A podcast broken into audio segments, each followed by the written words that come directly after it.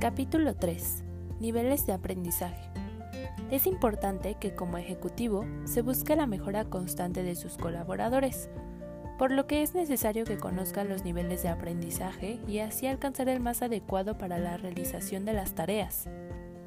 El primer nivel que tenemos es el incompetente inconsciente, que se refiere a cuando no sabes algo porque ni siquiera sabes que ese tema existe.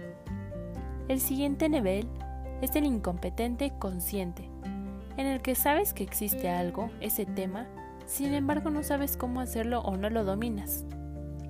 El tercer nivel es el competente consciente. Y en este nivel estamos conscientes de que eso existe y de hecho sabemos hacerlo o conocemos dicho tema. Y en el último nivel tenemos el competente inconsciente, y este es el ideal que se debe buscar para realizar cualquiera de nuestras tareas, ya que consiste en que eres tan bueno en algo que ni siquiera te das cuenta.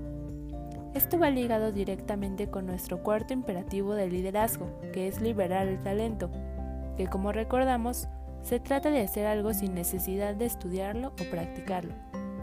Ahora que sabes los niveles, busca aquellas competencias que puedas potencializar y ubica en qué nivel están para elevarlas.